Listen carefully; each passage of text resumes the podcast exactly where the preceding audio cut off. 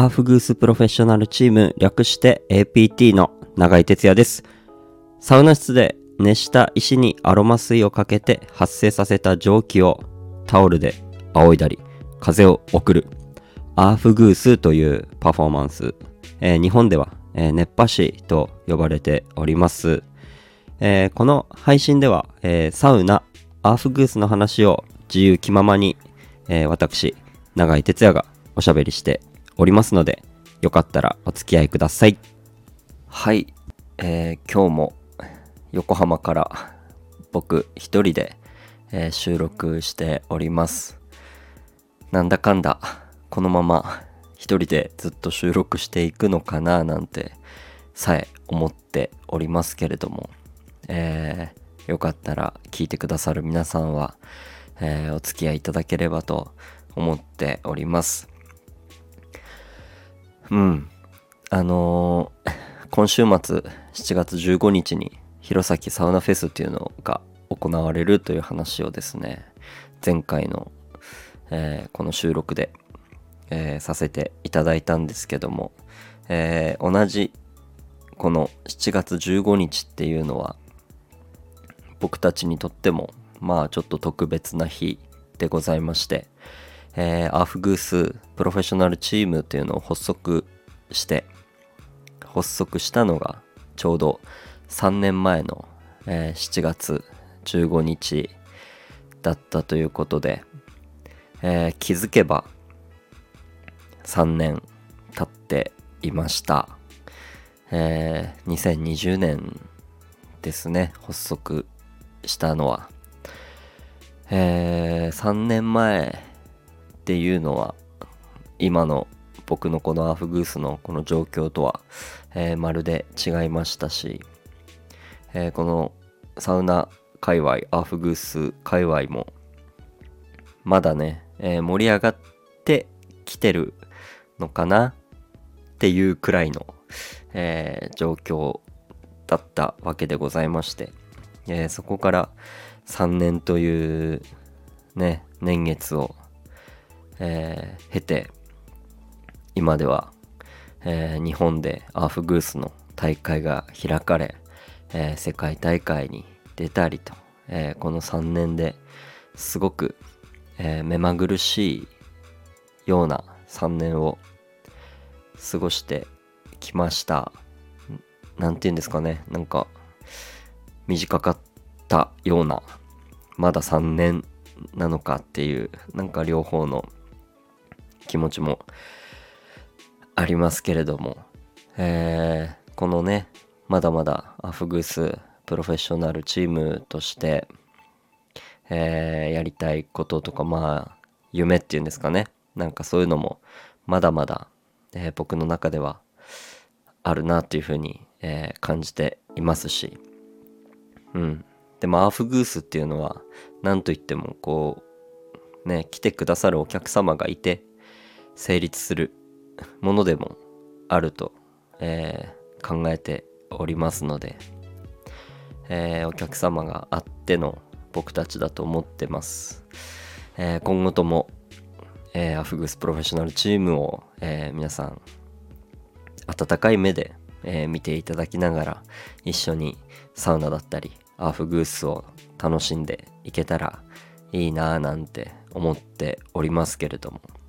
この7月15っていうのがこの発足した日だっていうのが分かったのが1年くらい前でですね。誰も、えーこのチームのメンバー発足した日とかね、えーみんな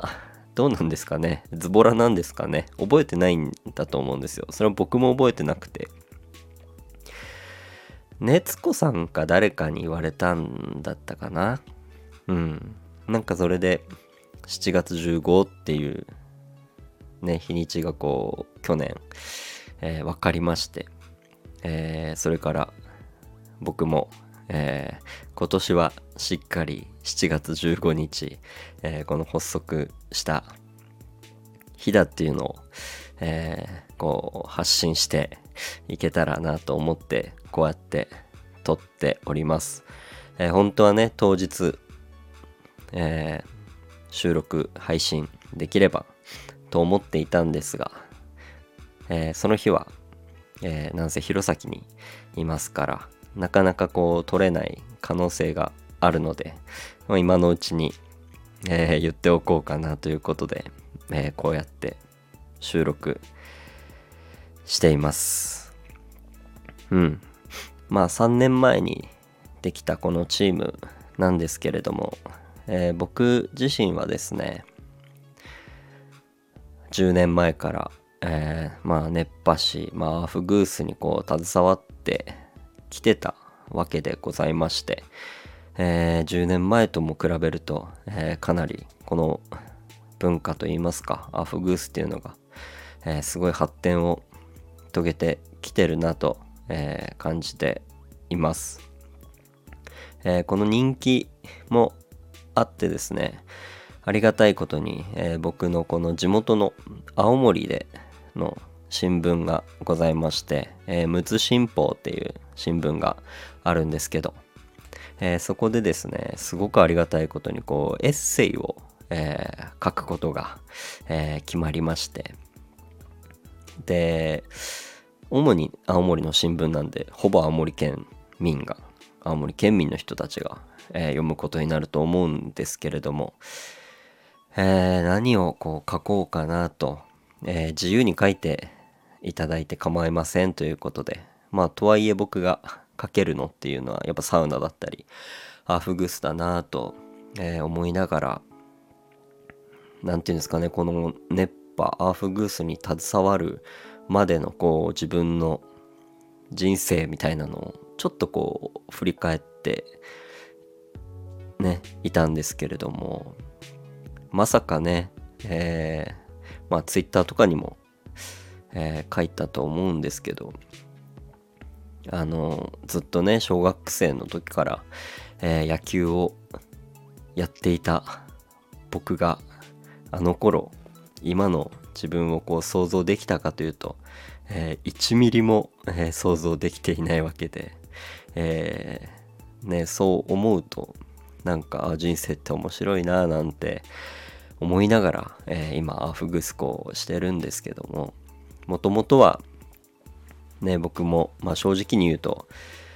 まだ10年前っていうのは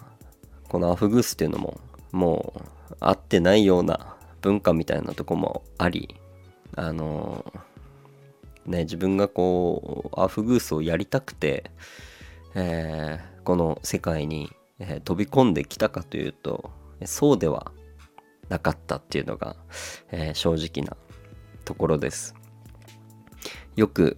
えー、なんで熱波師になったんですかとか、えー、聞かれることも、えー、多々あるんですよ。あのー、今のこうアフグースやってる方たち最近始めた方たちとかっていうのはアフグースのこのね、えー、ちょっと盛り上がってきた文化にこう触れてそこにこう憧れだったり、えー、自分もやってみたいできるっていうふうに思ってえー、入入ってきたというかこの業界にこう携わってき、えー、てくれてるんだと、えー、思うんですけど僕の場合はもう本当にそうではなかったんですよね。えー、やりたくて入ってきたわけではないと。なんでそんなかっこいい理由が本当になくて、えー、もともと、えー、音楽歌がやりたくて、えー、上京してきてでその中でこうね働いた先が今のまあ職場スカイスパということでございまして、えー、最初はやっぱりねなんか今考えるとすごく甘かったんですけどなんかもう1年ぐらいとか2年ぐらいであの音楽で売れてすぐアルバイトはもうやめようみたいな、まあ、そんな甘い考えで、えー田舎者は出てきたわけですよ田舎者の僕は。で、まあ、そんなうまくいくわけもなく、えー、アルバイトしながら、えー、気づいたら年月が経ち、うん、6年7年と経ってこうああ今後もう30になるし今後どうしていこうかななんてこう正直考えたこともあります。うんでもそのタイミングやっぱタイミングとか運とかなんかこう出会いとかなんかそういうものもすごく、えー、たくさんこのタイミング